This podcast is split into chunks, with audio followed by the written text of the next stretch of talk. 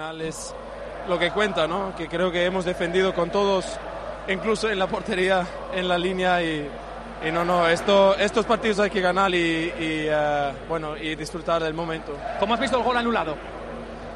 Bueno, yo no, yo no he visto esta situación. Creo que el árbitro está más cerca, pero al final para esto tenemos el VAR, ¿no? Y, y se, lo ha, se lo ha mirado otra vez y al final es una decisión que tiene que tomar él. Esta es la dificultad del, del árbitro y, y nada, al final eh, súper contentos porque mantenemos la portería cero que sí, que otra vez nos da mucho, mucha alegría.